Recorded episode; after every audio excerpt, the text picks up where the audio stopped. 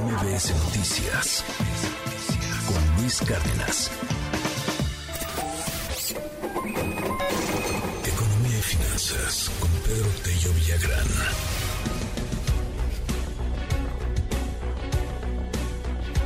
Bueno, creo que es buena noticia. Está disminuyendo poquito, poquito, poquito, pero está disminuyendo la población de pobreza laboral con todo y que hay inflación y hay lento crecimiento económico.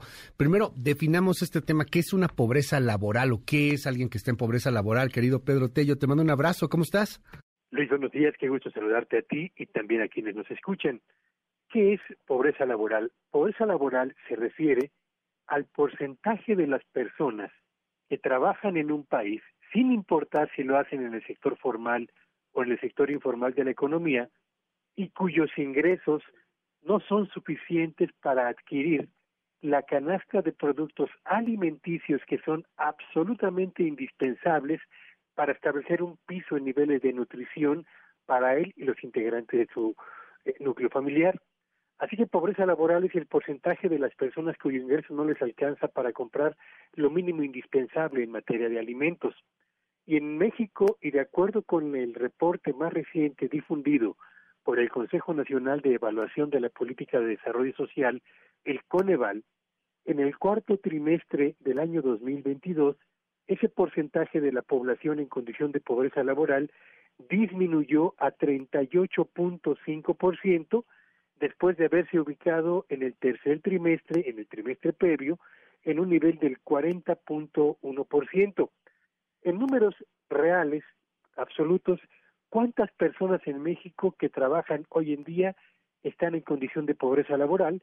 Bueno, pues son 49 millones 600 mil personas en esta situación. Es una buena noticia, como bien lo ha señalado Luis, que disminuye el número de mexicanos que está en condición de pobreza laboral. Será mejor, por supuesto, en la medida en la que se controle la inflación y en la medida en la que la capacidad de la economía para generar empleos, particularmente en el sector formal de la economía, vaya también fortaleciéndose. Pero para que estas dos cosas ocurran, tendremos que ser, yo diría, muy pacientes porque en materia del combate a la inflación recordemos a quienes nos escuchan, el propio Banco de México ha señalado que regresaremos a una inflación del 3% hasta el último trimestre del próximo 2024.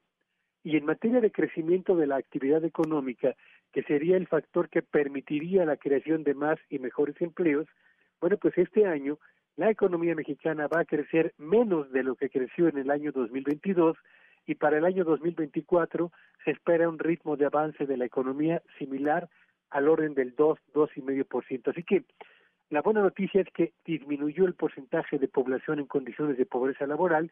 La no tan buena es que para que se produzca una disminución sensible justamente en este indicador, tendrán que ocurrir dos cosas que no van a suceder ni en el corto ni en el mediano plazo, Luis. Muchísimas gracias, Pedro. Te mando un gran abrazo y te seguimos en tu red. ¿Cuál es? Síganme en Twitter en arroba Petello Villagrán y que tengan un espléndido día.